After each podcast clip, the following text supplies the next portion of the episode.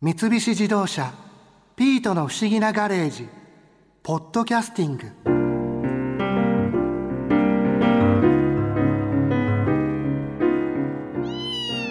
日本はキャッシュレス決済の導入が外国に比べて遅れてるんですって？ジェトロの2016年の調査では日本はキャッシュレス決済は全ての支払いの19.8%に過ぎないけどアメリカは46%イギリスは58.7%中国は60%だったそうよ。やっぱり日本は低いな。日本はそれだけ現金に信用があるとも言えるわ。ドイツは日本よりも低い。15.6%だそうだし。日本だけじゃないんだ。そういえば新一この前博士と一緒にキャッシュレスの歴史を見てきたんでしょ？ええ面白かったですよ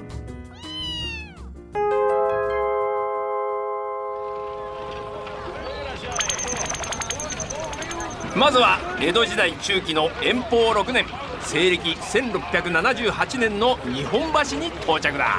和服姿の女の人が向こうの大きな店に次々に入っていきますよ。あの店は江戸の三大呉服店の一つ白木屋だ。この時代の日本橋は呉服店が集中した一大ファッションタウンだったんだ。変身光線で江戸時代の町人姿になって店に入ってみよう。はい。うわ博士ちょんまげに浴衣姿が似合いますね。新一お前全然似合わないな。言わないでくださいよ。白木屋さんその紬見せて。おおこれは細川のお嬢様。お目が高い。今店先で反物を見ているあの子薫さんに似てませんか？うん確かに。いい色ね肌触りもふわふわだわ。結城紬です。最高の品ですよ。これ後で本所の細川若狭の神の屋敷に届けて。かしこまりました。ああすいません。ちょっと伺いますが今の反物買われたんですか？そうよ。支払いは？お盆と暮れの年2回店の人が家に取りに来るの。年に2回だけ？そういうものでしょ買い物って。完全にキャッシュレスだなんでもこの先の越後屋さんは最近現金かけ値なしの棚先売りで同じ品物を安く売ってるそうだけど。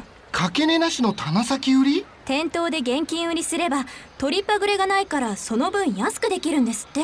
その方が全然いいじゃないですか。いやよそんな下品な買い方。この時代は慢性的な貨幣不足で細かい支払いに現金が使えなかった。だからあの子が言った通り額をまとめて年2回の支払いにしていたんだ。そういうことか。ところが日本橋の越後屋という呉服店は現金で売る代わりに値段をぐんと下げて大成功を収めた。それが今の三井グループの始まりだよ。日本は現金払いよりキャッシュレスの方が先だったんですね。その通り。ではお次はぐっと下って前の東京オリンピックが開催された年1964年の東京の世田谷だ。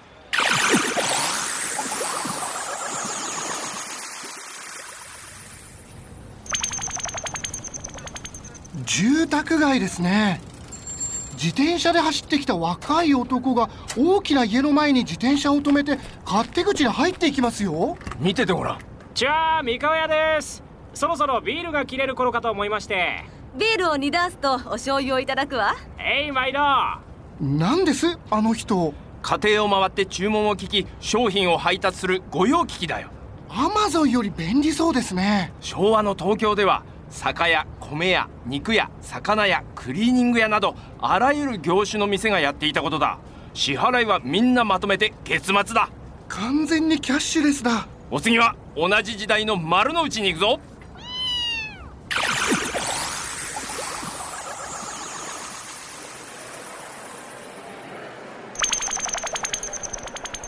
立派な石造りのビルの中に来ましたよ。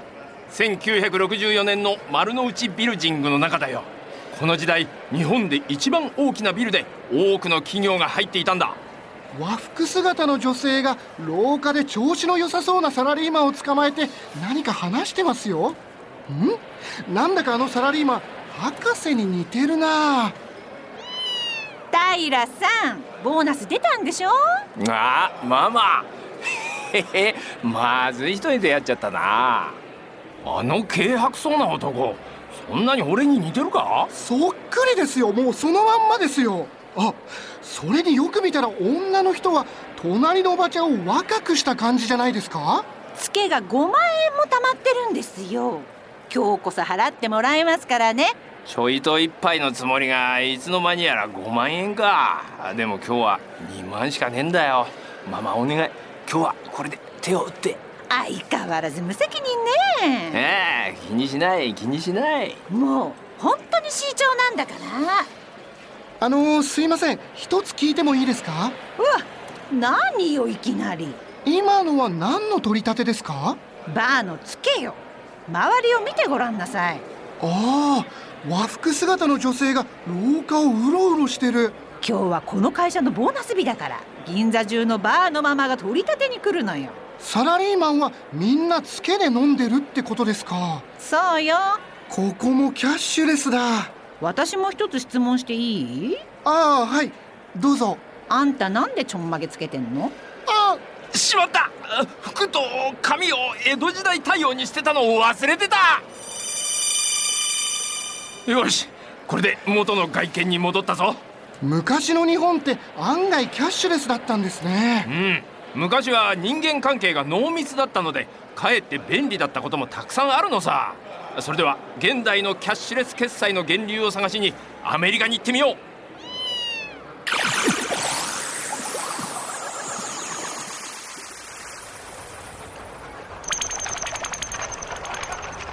ここはニューヨークですね何度も来たから景色に見覚えがありますよ。そうマンハッタンのど真ん中。時代は今から120年前の1899年だ。ビルの前で荷馬車に荷物を積んでいる人がいますよ。荷台にアメリカンエキスプレスと書いてある。そう後にカード会社として有名になるアメリカンエキスプレスはもともとは宅配便業者だったんだ。えそうなの？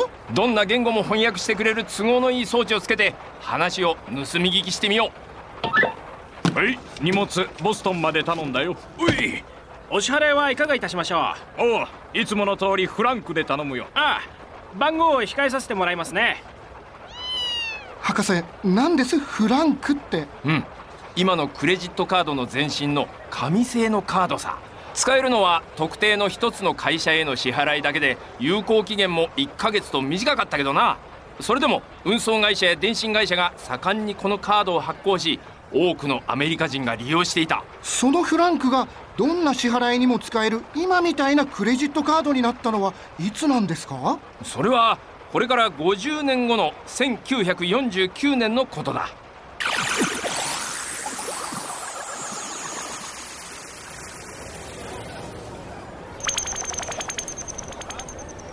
1949年のニューヨークのマジソン街沿いのレストランの前に来たぞ。テラス席で男性が2人何やら真剣に話し合っていますね。あれは老舗デパートブルーミングデールの創業者の孫で実業家のアルフレッド・ブルーミングデールとハミルトン・クレジットという金融会社の経営者フランク・マクナマラだ。話に聞き耳を立ててみよ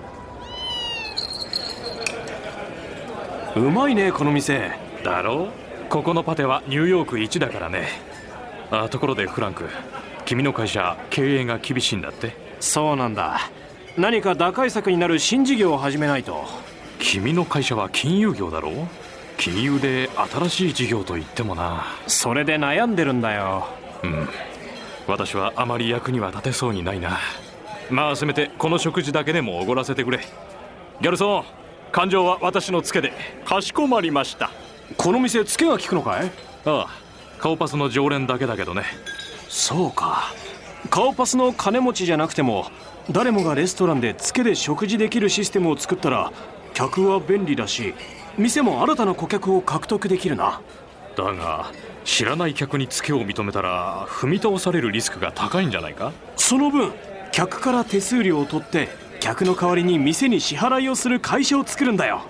ギャルソンそういう会社があったらレストランは手数料をいくらまで払うと思う？そうですね。7%までだったら払う店は多いんじゃないですか？よしそれで行こう。アルフレッドどうだいこの事業？面白い。乗った。これが世界初のクレジットカードダイナースクラブの始まりだ。あの2人はダイナースクラブの経営者となり7%という数字はそのままクレジットカードの手数料のスタンダードになる。へえ。キャッシュレス決済には基本3つの方法があるが最初に登場したのがこのクレジットカードだ。3つの方法ってあとの2つは？今からこの店でもう一つの例が見られそうだぞ。ほら今の2人の隣の席で男女が会話してるだろ。女性の方は役所さんによく似てますね。それを言ったら男はお前にそっくりだ。えー、そうかな。とにかくあの男女の話を聞いてみよう。奥さん残念ながらご懸念の通りご主人は秘書のマリアと浮気をしていました。これが証拠の写真です。ああ悔しい。あの二人ホテルでこんなことを。どうしますか？私がマリアと接触しましょうか？いえここから先は私の問題よ報酬は今お支払いするわ。100ドルプラス実費という約束だったわよね。はい。これが張り込みに使ったホテルの領収書です。小切手でいい？もちろん。小切手って。ほら女が小切手帳に金額を書き込んで名前をサインしてるだろ。そしてサインした紙を1枚切り取って男に渡しましたね。うん。男があの紙を銀行に持っていけば書かれた金額が彼女の口座から引き落とされ男に支払われるこれが小切手だ。なるほど。1970年代までアメリカではクレジットカード以上に小切手が広く使われていた。そして銀行が70年代に ATM と磁気カードを導入すると小切手はデビットカードと呼ばれるカードに変わった。クレジットカードとデビットカードはどこが違うんです？うん。クレジットカードは店への支払いをクレジットカード会社が一旦立て替え1ヶ月単位でまとめて個人に請求するがデビットカードは払った金が個人の銀行口座から直接引き落とされるんだ。ああ知らなかった。知らなかったのお前。日本ではあまり普及していないがもともと小切手が普及していた欧米では広く使われている。勉強になります。でもクレジットカードとデビットカードは分かりましたけどもう一つのキャッシュレス決済の方法って何です？それを見に1983年の東京に行こう。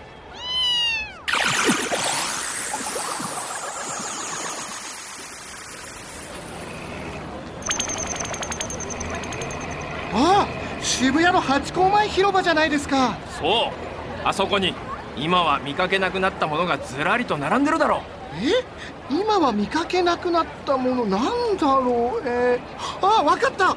公衆電話だ。そう。2019年現在ハチ公前広場には公衆電話は2つしかないがこの時はあんなにたくさん並んでたんだ。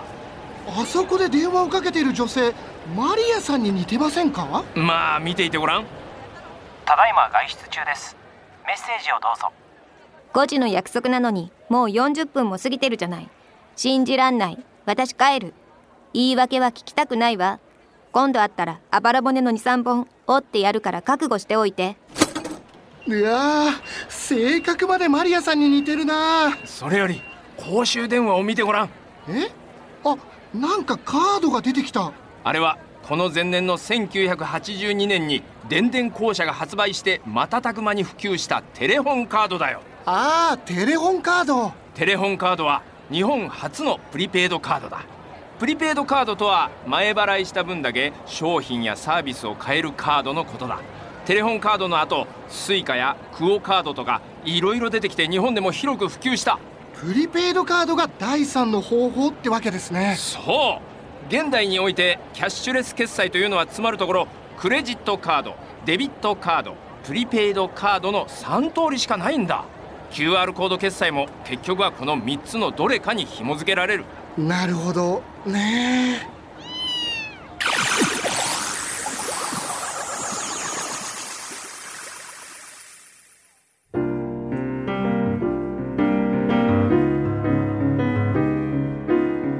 リアさんそういえば胸に決済用の QR コードのタトゥーを入れたんですって？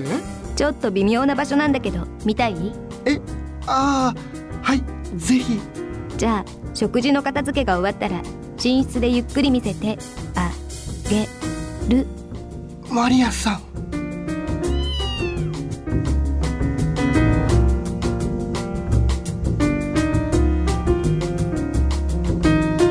三菱自動車。ピートの不思議なガレージポッドキャスティングこのお話は Drive your Ambition 三菱自動車がお送りしました。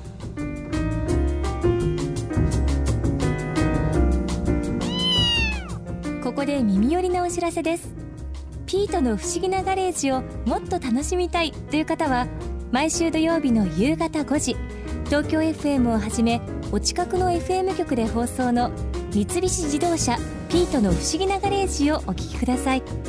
外に出かけたくなるとっておきのお話満載でお届けしています。